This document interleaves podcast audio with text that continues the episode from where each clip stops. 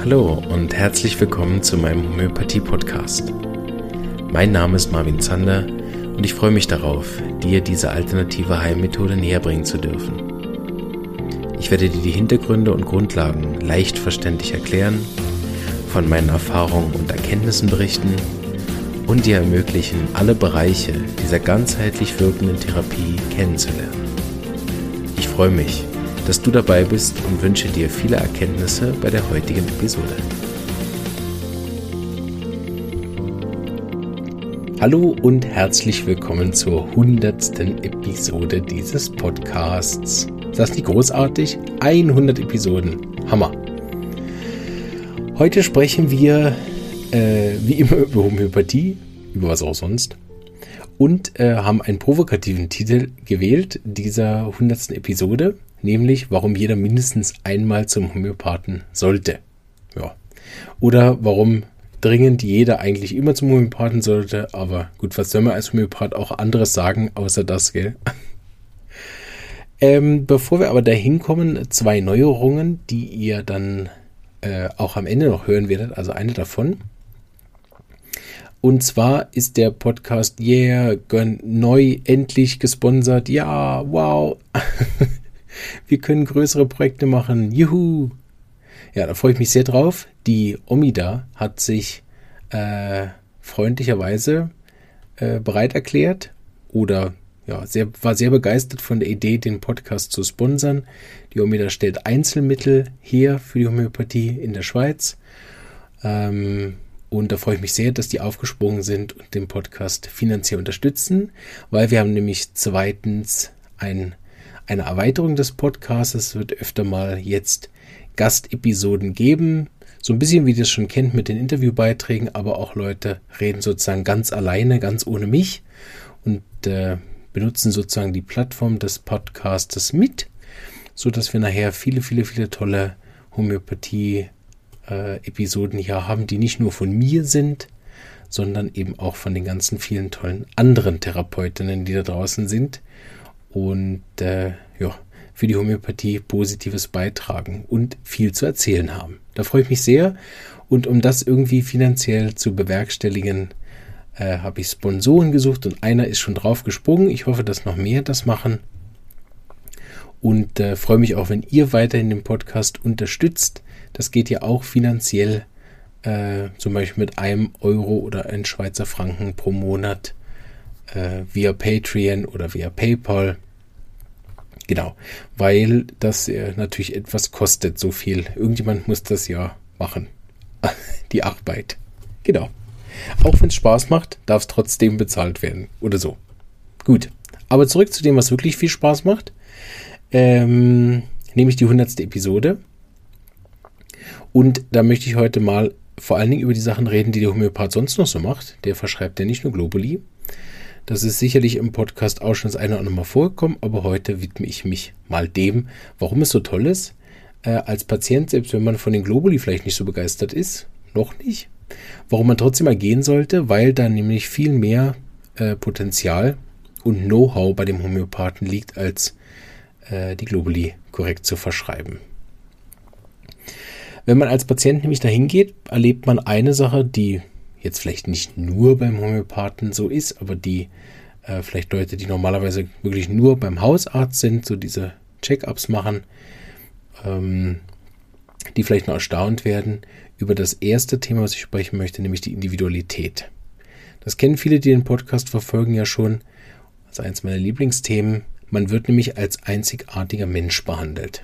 Das ist besonders für die Leute speziell, die lange beim Homöopathen waren und dann mal wieder beim Hausarzt sind und dann merken, wie sich das anfühlt, wenn man nicht individuell, nicht als einzigartiger Mensch wahrgenommen und äh, behandelt wird. Unabhängig jetzt von der Wirkung ist das einfach ein anderes Gefühl, wenn man dort ist. Man fühlt sich auch ja, hoffentlich ernst genommen und natürlich auch auf einer viel tieferen Ebene verstanden. Auch nicht nur deswegen, aber auch sicher deswegen, weil man viel mehr Zeit hat, natürlich mit dem Menschen da Zeit zu verbringen. Das ähm, setzt natürlich immer ein bisschen voraus, dass man sich auch grundsätzlich sympathisch ist. Deshalb kann man natürlich auch nicht mit jedem Homöopathen eine erfolgreiche langfristige homöopathische Therapie machen. weil man sich der öffnen muss und wohlfühlen muss, auch ähm, die Freude mitbringen oder das Vertrauen mitbringen, sich eine Stunde lang äh, mit sich selbst und über sich selbst auseinanderzusetzen. Wenn das aber gelingt, dann äh, ist es auch so, dass man das schwerlich vermeiden kann, dass sich zwischen langjährigen Patienten und dem Therapeuten so eine gewisse Art von Freundschaft und äh, Vertrauen und Beziehung entwickelt, was sicherlich zu seinem äh, persönlichen Arzt vielleicht etwas Altertümlicheres hat, ähm, aber etwas, was ich, was ich persönlich sehr zu schätzen weiß mit meiner, mit meiner Homöopathin und auch glaube, dass viele Patienten das sehr zu schätzen wissen, dass man, wenn man zu seinem Arzt kommt, auch zu einem guten Freund kommt. Der zweite Punkt, auch einer meiner Lieblingspunkte der Homöopathie, die mich schon lange bevor ich mit der Homöopathie studiert, äh, bevor ich mit dem Studium angefangen habe, was mich da schon begeistert hat, ist das Thema des Auslösers. Also sich damit auseinanderzusetzen, woher meine Krankheit kommt, woher meine Beschwerden kommen, woher auch tiefergehend bestimmte Charaktereigenschaften kommen, woher gewisse Gedankenstrukturen kommen, woher Muster, Konditionierungen kommen. Ähm, nicht immer findet man es heraus. Manchmal ist es auch recht unspektakulär. Ne? Da ist es einfach der Wind. Manchmal ist es sehr spektakulär und man und Patienten beginnen sogar den äh, roten Faden von bestimmten äh, Beziehungsproblemen zu erkennen oder dass sie Parallelen entdecken zwischen äh, sich und den eigenen Eltern und so weiter. Also da gibt es äh, viele Sachen, die über den Auslöser, weil der so mannigfaltig auch diskutiert wird in Homöopathie, ähm, sehr viele Erkenntnisse kommen können und man sich selbst auch auf einer ganz anderen Ebene dann mit seinem Thema beschäftigen kann.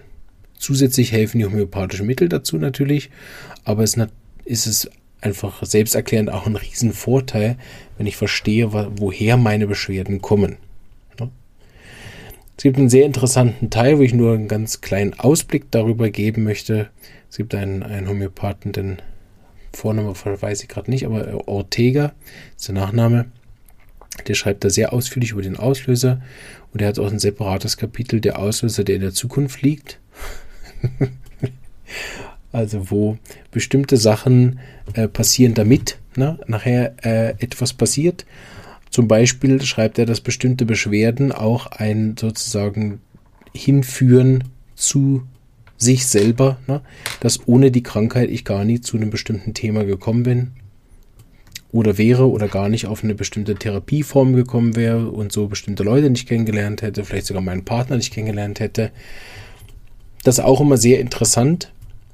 Und manchmal gibt es vor allen Dingen bei Unfällen das, ne, dass man sozusagen in Anführungsstrichen, der, der Auslöser liegt da natürlich nicht wirklich in der Zukunft, aber dass man immer wieder fragen kann, auch wovor hat sie der Unfall jetzt beschützt, was sie jetzt nicht mehr machen müssen. Ähm, und äh, das ist natürlich sehr interessant, wenn man es denn herausfindet. Der Auslöser als solche, wenn der diskutiert wird, bringt natürlich auch uns zu einem weiteren Thema, was ich in der Homöopathie so wunderschön finde, ist nämlich die Eigenverantwortung. Je besser ich nämlich meine Beschwerden kennenlerne, je besser ich verstehe, warum und wie ich krank geworden bin und was die Muster dahinter sind, ne? seien das Unterdrückungen, dass ich äh, mich immer wieder frage, warum mache ich eigentlich eine Operation und dann geht plötzlich das nächste kaputt und dann muss ich da wieder operieren Warum ist seit der Hauterschlag weggegangen ist mein Heuschnupfen viel schlimmer? Warum ist seit der Heuschnupfen weg ist mein Asthma viel schlimmer? Warum habe ich das alles endlich los und jetzt Herzbeschwerden? Und warum kommt das seit dem Mittel alles wieder? okay, Insiderwitz. Ähm, so die, die Auslöser lassen uns nachher auch in eine Eigenverantwortung kommen, zumindest in das Potenzial der Eigenverantwortung. Und das ist natürlich einer der großen Gegensätze ähm, von verschiedenen Therapien zur Homöopathie, wo wir bei der Homöopathie natürlich auch ein Stück weit abhängig vom Therapeuten sind und seiner Fähigkeit der Übersetzung, ne, die Antworten von euch in, in die äh, Rubrikensprache und damit nachher zum korrekten Arzneimittel. Das ja eigentlich die Hauptarbeit des Homöopathen aber auch ähm, darüber hinaus gibt es ja keine weitere Abhängigkeit. Ne? Also selbst bei der Akupunktur bin ich ja abhängig davon, dass derjenige seine Nadeln sticht und das muss er an die richtige Stelle machen und das wahrscheinlich auch immer wieder öfter. Das kann ich ja in dem Sinne nicht selber. Ne? Wenn mein Auslöser aber auf einer Ebene liegt, wo ich grundsätzlich selber Dinge ändern kann, ne? dass ich weniger Alkohol trinken sollte, um mal was ganz Banales zu machen oder mehr reden sollte in der Beziehung, um schon etwas Schwierigeres zu machen oder aufhören sollte, meinen Hauterschlag zu unterdrücken, äh, um andere Beispiele zu geben, dann ähm, ist natürlich so, dass ich die Chance habe, durch, die, durch das Erkennen meiner Beschwerde und woher die kommt, dass ich mitarbeiten kann. Das heißt, mit der Homöopathie komme ich auch in eine Eigenverantwortung mir selbst und meiner Gesundheit gegenüber. Und das finde ich wunderschön, das habe ich immer sehr geschätzt. Und da es darüber noch mit so wenigen Medikamenten läuft, zumindest in der Art, wie wir arbeiten, größtenteils mit Globuli, Viele, viele Therapeuten, die ich kenne, sind ja umgestiegen auf Tropfen, wo die Patienten das dann täglich mehrmals nehmen. Das äh, ist sehr gut und funktioniert auch sehr gut und ist auch in vielen Fällen wichtig. Äh, ich finde immer ein bisschen, dass es die Schönheit der Homöopathie zerstört, wenn Fälle einfach auch mit drei, vier Globuli besser werden. Immer wieder beeindruckend. Und da arbeiten wir hauptsächlich ja mit, mit den Einzeldosen.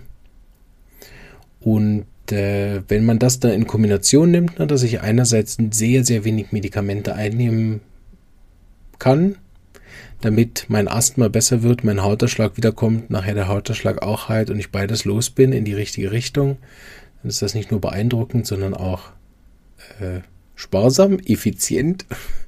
Ich kann aber sogar noch, wenn, wenn, die, wenn die ursprüngliche Problematik meines Hauterschlags geschluckte Emotionen sind, kann ich auch noch an meinen emotionalen Themen arbeiten oder dass ich offener werde, versuche extrovertierter zu sein, meine Themen auch anzusprechen oder zur Not eben einfach aufzuschreiben, vielleicht auch mal eine Gesprächstherapie mache.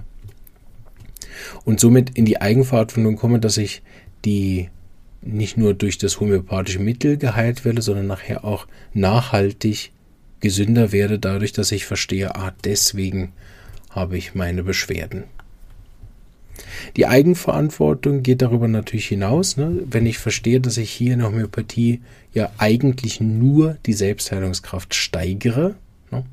dann habe ich ja äh, erstmal überhaupt einen riesen Vorteil, wenn ich hinterher nach dem Homöopathen rausgehe und verstehe, ich habe eine Selbstheilungskraft und die kann geschwächt sein, die kann gestärkt sein, die kann äh, vermindert werden, die kann äh, intensiviert werden. Da, da können sich Symptome zeigen, die können auch wieder verschwinden. Also ich habe sehr, sehr viel mehr Verständnis über meinen Körper auch anschließend und verstehe natürlich nachher, dass ich, wenn ich einmal durch so ein homöopathisches Mittel wirkliche Selbstheilung auch erfahren habe, das mal gespürt habe, dann verstehe ich ja auch, was potenziell möglich ist in meinem Körper. Und ich glaube, dass dieses Bewusstsein, was ich dann kriege für meinen Körper, dass ich überhaupt eine Selbstheilung besitze und dass nicht jedes Symptom Hilfe braucht oder nicht jeder Hauterschlag braucht eine Creme. Nicht jeder Schnupfen braucht gleich dies und das und jenes und 50 Hausmittel und noch drei Mittel vom Arzt. Ne?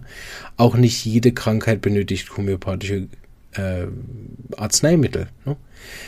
So mit der Homöopathie und dem Verständnis der Lebenskraft, der Selbstheilungskraft, die jedem Mensch innewohnt, ähm, gewinne ich mit der Zeit auch Vertrauen, auch Krankheiten wieder durchmachen zu können und erlebt dann, dass Krankheiten auch Entwicklungsschritte bei Kindern bedeuten können, dass Krankheiten auch wichtige Erfahrungen sind im Kontakt mit mir und meinem Körper, dass ich auch lerne, mit Schwäche umzugehen, mit Problemen umzugehen äh, und so weiter. Also viele Sachen, die ich dann halt auf eine andere Art und Weise natürlich auch lernen kann, aber die mh, nicht so nur negativ ist, wie viele Leute das eben dann wahrnehmen, ne? so nach dem Motto, ich habe halt eine Krankheit und das brauche ich ein Medikament, das muss weg, ne?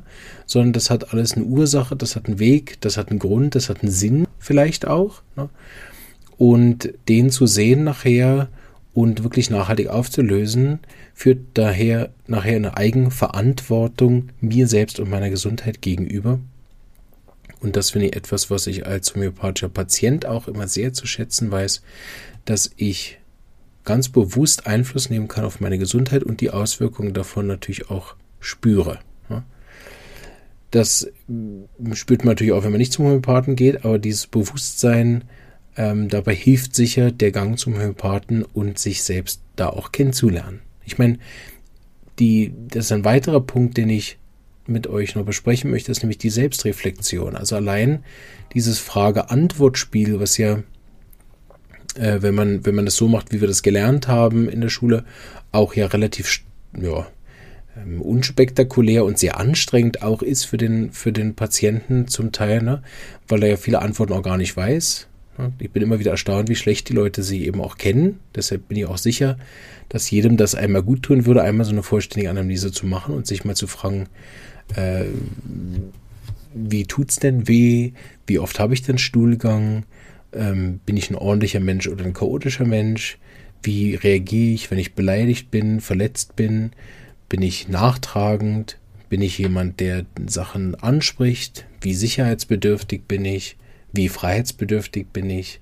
Was habe ich am liebsten zu essen? Was mag ich überhaupt nicht? Wie schlafe ich? Welche Lage? Welche Lage tut mir gut? Welche Lage vertrage ich überhaupt nicht? Sind meine Beschwerden besser draußen, drinnen, im Liegen, im Sitzen, im Stehen, in Gesellschaft? Wie ist es, wenn ich tröste? Wie ist Wärme oder Kälte?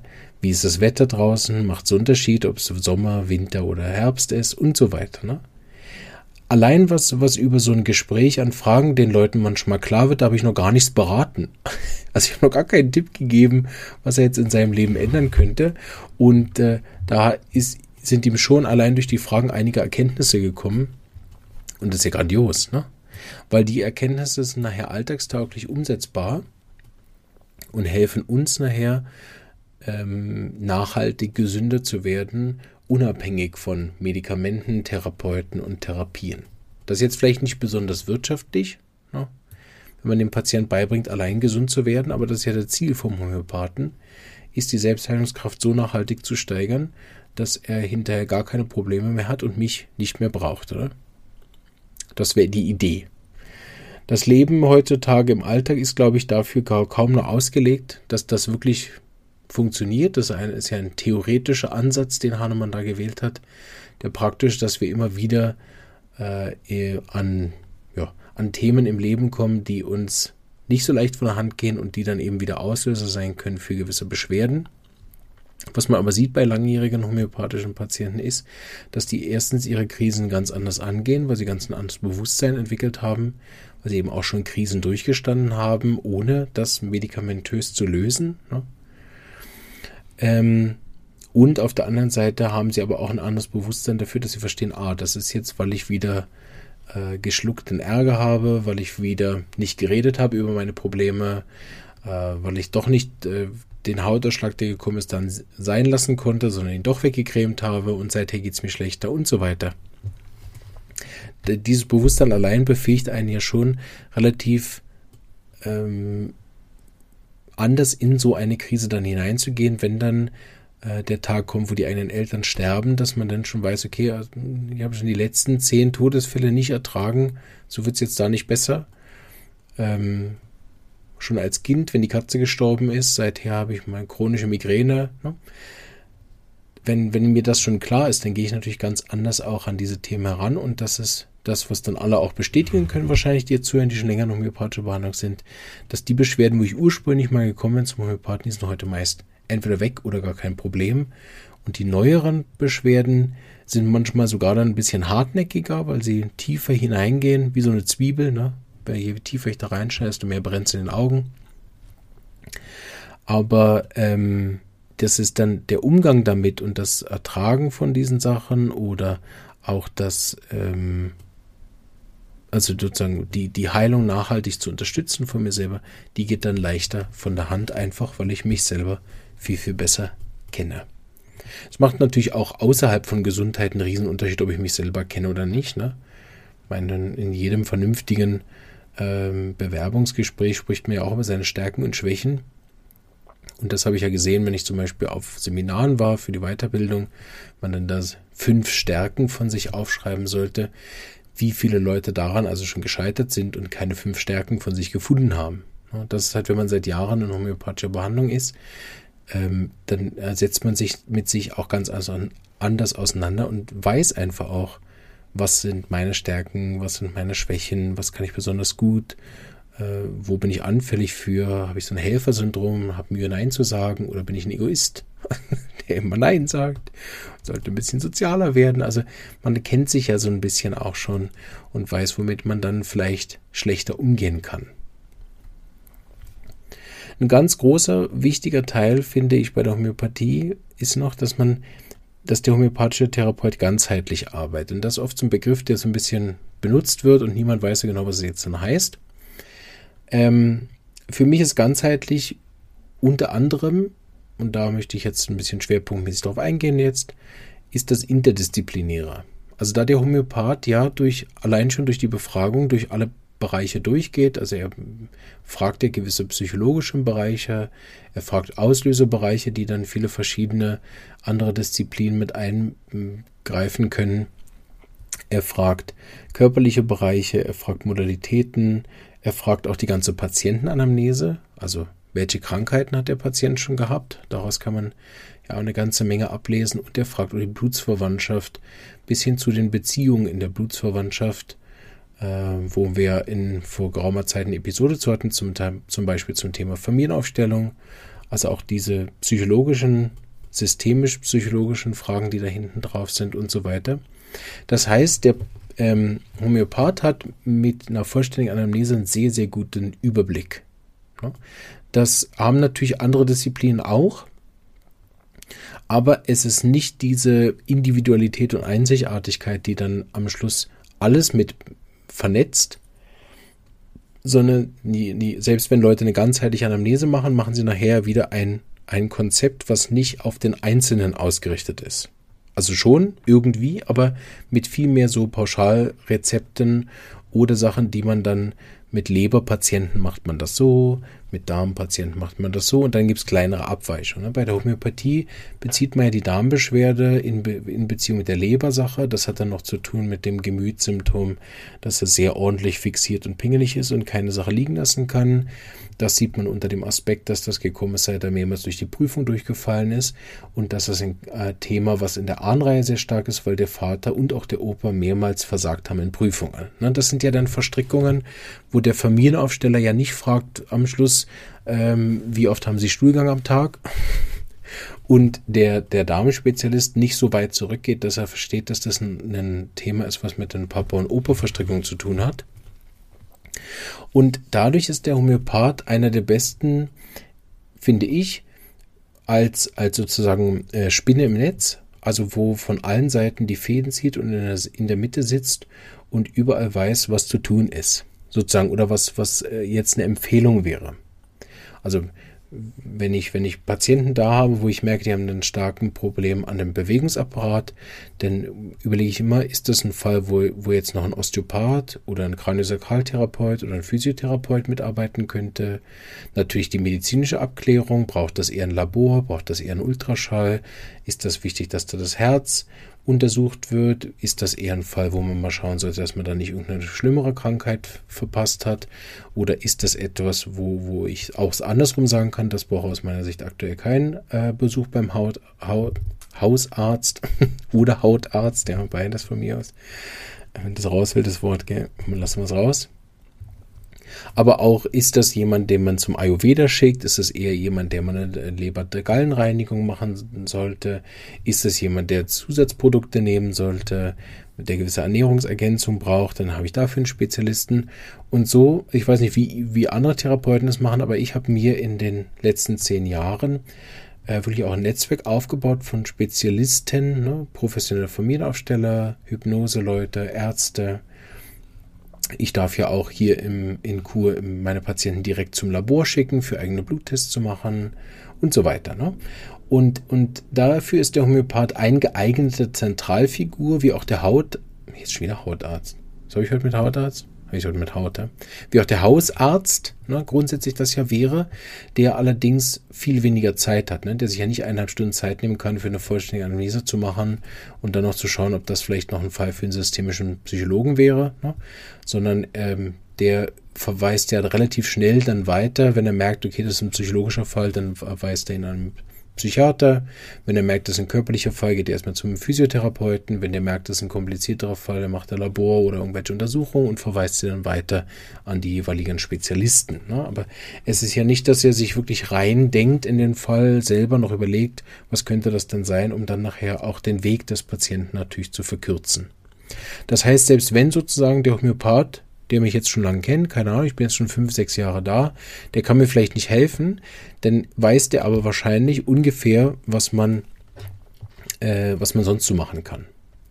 Weil es ist auch andersrum so, dass sich beim Homöopathen auch viele Patienten tummeln, die viele dieser Alternativen auch ausprobiert haben. Also es gibt sehr viele Patienten, die kommen schon bereits mit anderen Alternativtherapien. Ne? Die, die haben dann einen, der pendelt für sie, die haben dann einen, der macht ähm, Astrologie für sie, die haben dann einen Psychologen, haben die vielleicht schon, die haben oder, oder haben schon Psychiater, die waren schon beim Physiotherapeuten, kennen schon einen Osteopathen von der Kindheit an und so weiter. Das heißt, man hört ja auch, was wo hilft. Ne? Also andersrum, als Homöopath hört man das, ne? Weil ja, ich war schon da, ich war schon da, ich war schon da, niemand konnte mir helfen.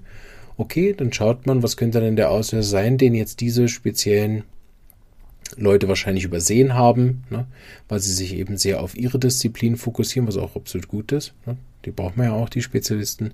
Und so le lernt man eigentlich über die zehn Jahre un, also unfreiwillig, freiwillig, äh, was die anderen können und wo deren Grenzen sind und kennt dabei auch das, was man selber kann und seine eigenen Grenzen sind und das ergänzt sich nachher wirklich sehr gut. Also ich erinnere mich an einen Fall, den ich ähm, im zweiten Jahr meiner Praxis hatte. Es war ein eingewachsener Zehennagel. Und da habe ich dann da die halbe Materia Medica rauf und runter gegeben. Äh, immer wieder mit Besserung, immer wieder mit Rückfall, dann wieder andere Symptome, wieder Mittel geben, wieder einen Monat besser, wieder schlimmer. So. Ähm, bis dann mein Chef mal gesagt hat, ja, weißt du, vielleicht muss die einfach mal zur Fußpflege. So. Oh, weil wenn es immer wieder besser wird, vielleicht, wenn man es einmal richtig schneidet, vielleicht wächst es danach nicht mehr ein, ne? anstatt dass man immer wieder so da selber rummacht. Als Patient, und das war dann sehr interessant, ich habe ihr dann nochmals Mittel gegeben, was am besten geholfen hat. Dann hatte sie nochmal eine Verbesserung. Dann habe ich gesagt, in der Verbesserung soll sie doch bitte zur Fußpflege gehen, zweimal, das zum ähm, wirklich gut äh, schneiden, der Nagel und seither hat sie nie wieder Probleme gehabt, die letzten acht Jahre. Also na, auch da lernt man dann mit der Zeit, dass eben, wenn man an seine Grenzen kommt und denkt, dass der eben wieder einwächst, das muss da ein konstitutionelles Problem sein. Nein, es kann auch einfach mal sein, dass der Patient nicht in der Lage ist, das korrekt zu schneiden. So. Ähm, genau. Letzter Punkt für heute hoffe, euch gefällt die Episode genauso wie mir. Also sehr kurzweilige. Schon 30 Minuten rum. Was ich auch schön finde und weswegen ich finde, jeder sollte zum Homöopathen gehen, ist eben der letzte Punkt auch einer, aber ein anderes auch sehr wichtig, nämlich, dass wir den Homöopathen in so ziemlich jeder Lebenslage benutzen können. Also einerseits von Säuglingen natürlich bis zum hohen Alter kann Homöopathie die Selbstheilungskraft anregen Sei das aber auch sozusagen perakut, akut, subakut, chronisch, chronisch rezidivierend und was nicht alles ergibt, aber auch eben palliativ. Wichtig, nicht zu vergessen, ne? bei Verletzungen sind wir hauptsächlich palliativ arbeitend. Ich durfte, musste, sollte, wollte auch leider einige äh, Krebsfälle begleiten, wo ich mir unter anderem die Unterstützung auch gesucht habe von, von Homöopathen, die seit Jahren mit Onkologen zusammenarbeiten. Das war sehr interessant, mit denen Fälle zu besprechen und dazu sehen, was sozusagen palliativ möglich ist, besonders eindeutig bei dem einen Fall, der beim ersten Mal sehr stark auf die Chemotherapie reagiert hat und beim zweiten Mal mit meinem Mittel überhaupt nichts gemerkt hat. Die Ärzte waren ganz erstaunt. Ähm, ich auch, der Patient auch. Alle waren ganz erstaunt. Und das macht natürlich Mut darauf, auch wenn man jetzt nicht versucht, im Alleingang irgendwelche komischen Sachen zu machen und irgendwelche Krebssachen zu heilen. Äh, das ist ja gar nicht nötig. Vielleicht immer, auch wenn es eventuell möglich wäre. In Indien sind ja da andere Möglichkeiten oder auch zwangsweise andere Optionen. äh, die sich gar keine teuren Chemos und so leisten können im Zweifel, dass man, dass man hört, respektive auch sieht. Ich war auch zweimal in Indien und habe da mitgearbeitet im Spital in Goa. Man ja sieht, dass auch Fälle, die wo hier Leute sagen, ja gut, also ich gehe schon zum Homöopathen, aber für so eine Krankheit, da brauchst du also einen richtigen Arzt. ich immer wieder, ey. so nach dem Motto, ist dir aufgefallen, dass du gerade gesagt hast, dass ich gar kein richtiger Arzt bin, was ja natürlich auch richtig, ich bin ja nur Heilpraktiker. Genau, aber für so Krankheiten brauche ich einen richtigen Arzt, wo ich dann immer lächelnd nach Südafrika schaue oder nach äh, Indien und denke, ja gut, also da geht's auch. Gut, aber ähm, der Homöopath ist da wirklich auch palliativ möglich und Dr. Hughes hat uns auch immer wieder erzählt, dass er Fälle auch natürlich aus Indien, hier ist es ja gar nicht erlaubt, aber in Indien auch terminal begleitet hat und auch da Homöopathie ähm, am Ende des Lebens ähm, sehr hilfreich sein kann, sehr schmerzlindernd kann und man dann auf viele der Opiate verzichtet und damit, man will jetzt da gar keine Werbung für machen, weil es hier eh nicht erlaubt ist, aber also offiziell schon gar nicht, ähm, äh, dass, dass man nachher sozusagen dann auch viel weniger äh, diese ganzen Opiate braucht und andere Schmerzmittel und damit natürlich viel wacher, in Anführungsstrichen, in den Tod gehen kann, als wenn man da so halbe gelähmt, betäubt äh, in den Tod hinab schwindet, ist sicher ein anderer Übergang, das bewusst zu erleben. Und das hat Dr. Hughes ein paar Mal sehr eindrücklich erzählt wie er Leute fast schmerzfrei begleiten konnte, die normalerweise starke Schmerzmittel gebraucht haben oder vorher starke Schmerzmittel gebraucht haben, die das dann nicht mehr gebraucht haben. Und ich durfte das schon ein einziges Mal begleiten. Das war bei einem alten Mann, der schon seit längerem so halb im Sterben lag. Und bei dem hat es aber gar keine Arznei gebraucht, sondern ein Gespräch. Der hat mir in Anführungsstrichen im letzten Abend vor seinem Tod äh, haben wir einfach eine Anamnese gemacht, ganz normal, weil ich war noch jung und habe einfach ein Mittel gesucht, noch nichts verstanden. Und darüber sind wir auf den Auslöser gekommen. Und der Auslöser, als ihm klar geworden ist, also jetzt nicht für seine Krankheit, sondern im Leben, wo er noch hängt, ne, wo er noch nicht loslassen konnte, konnte in der Nacht nach dem Gespräch darauf sterben. Also auch wieder da sieht man, der Homöopath kann auch sehr heilsam sein, einfach durch seine Anwesenheit und sein, sein ehrliches individuelles, einzigartiges Interesse am Fall.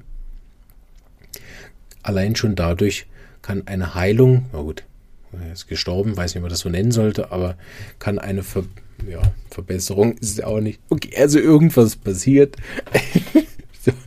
Und äh, da er schmerzfrei und friedlich eingeschlafen ist, ich weiß noch, die Frau mir am nächsten Tag anrufen und sich herzlich bedankt, weil an dem Abend hat sie gesagt, so entspannt hat sie ihren Mann seit Jahren nicht mehr erlebt, wie nach unserem Gespräch.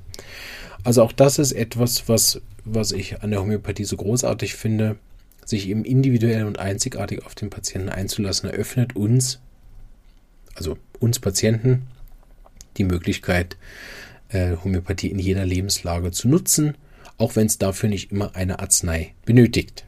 Spannend, hm? Man hat also einen Therapeut, eine Art von Freund und Vertrauten, Wegbegleiter, äh, auf dem Weg zur nachhaltigsten Gesundheit, die ich zumindest kenne. Mag sicher andere Therapien geben, die das vielleicht nur besser können als wir. Kenne ich aber nicht. Aber logisch, weil die Patienten kommen ja auch nicht zu mir. weil denen geht es ja gut. Aber ja, das macht mir immer wieder Freude, auch so zu arbeiten. Auch aus der Therapeutensicht kann ich sagen, das wird so nicht nur nie langweilig, sondern es macht auch wirklich Freude, sich mit dem ganzen Herzen immer wieder auf den Patienten auch einzulassen. Umso schwieriger finde ich manchmal, das hat sich stark geändert, aber gerade als junger Homöopath fand ich es umso schwieriger manchmal, weil ich mich so mit vollem Herz und vollem äh, Freude und, und Hilfsbereitschaft ähm, auf Fälle auch eingelassen habe. Wenn dann Patienten oft einfach nicht mehr kommen, ohne sich zu melden, da merkt man, okay, den hat man offensichtlich nicht berührt. Der fühlt sich jetzt keine freundschaftliche Beziehung. Ich kann wirklich sagen, dass die nahezu, also behaupte jetzt einfach mal ganz frech, weil mir niemand einfällt, der das nicht ist. Aber jeder Patient, der bei mir in der Praxis saß, ist von meiner Seite aus irgendwie eine Art von Freund. Also ich, ja, liebe alle meine Patienten. so, äh, was natürlich keine romantische Liebe ist, aber das glaube ich klar. Und äh, das auch noch nach zehn Jahren zeigt mir, dass ich die richtige Arbeit mache, glaube ich. ja, fühlt sich so an. Ich hoffe, die Episode hat euch ein bisschen gefallen und äh, gibt sicher noch weitere Punkte, warum jeder mal zum Homöopathen gehen sollte. Aber das waren mir die wichtigsten für heute. Und äh, ja, wünsche euch ganz einen wunderschönen Tag noch und bleibt gesund. Bis bald. Tschüss. Diese Episode ist entstanden mit freundlicher Unterstützung der Firma Omida AG. Die von Hand potenzierten homöopathischen Einzelmittel werden seit 1946 in der Schweiz produziert und sind in vielen verschiedenen Potenzen und Größen erhältlich. Diese Einzelmittel sowie verschiedene praktische Taschenapotheken für Mensch und Tier sind innerhalb 24 Stunden lieferbar und können von Fachpersonen oder Drogerien und Apotheken in der ganzen Schweiz bezogen werden. Ein großer Dank an die Omid AG für die Unterstützung dieser Episode.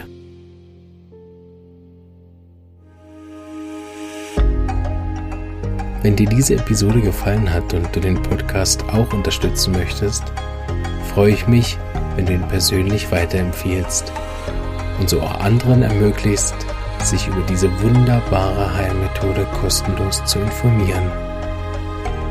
Außerdem kannst du jederzeit als Interviewpartnerin oder Gastrednerin deine Erfahrungen als Patientin oder Therapeutin in den Podcast mit einbringen.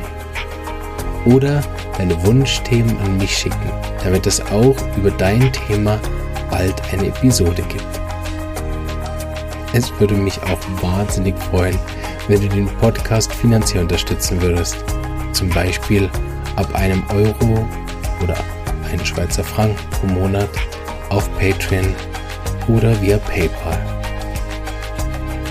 Falls du Student oder Therapeut bist, dann lade ich dich auch herzlich ein in die regelmäßig stattfindende Online-Lerngruppe. Dort kannst du tiefgehende Fachfragen zum Thema Homöopathie mit mir und anderen Therapeuten besprechen und bekommst praktische Hilfe zu deinen Fällen in der Praxis. Jetzt wünsche ich dir noch einen schönen Tag und eine starke Lebenskraft. Bis bald.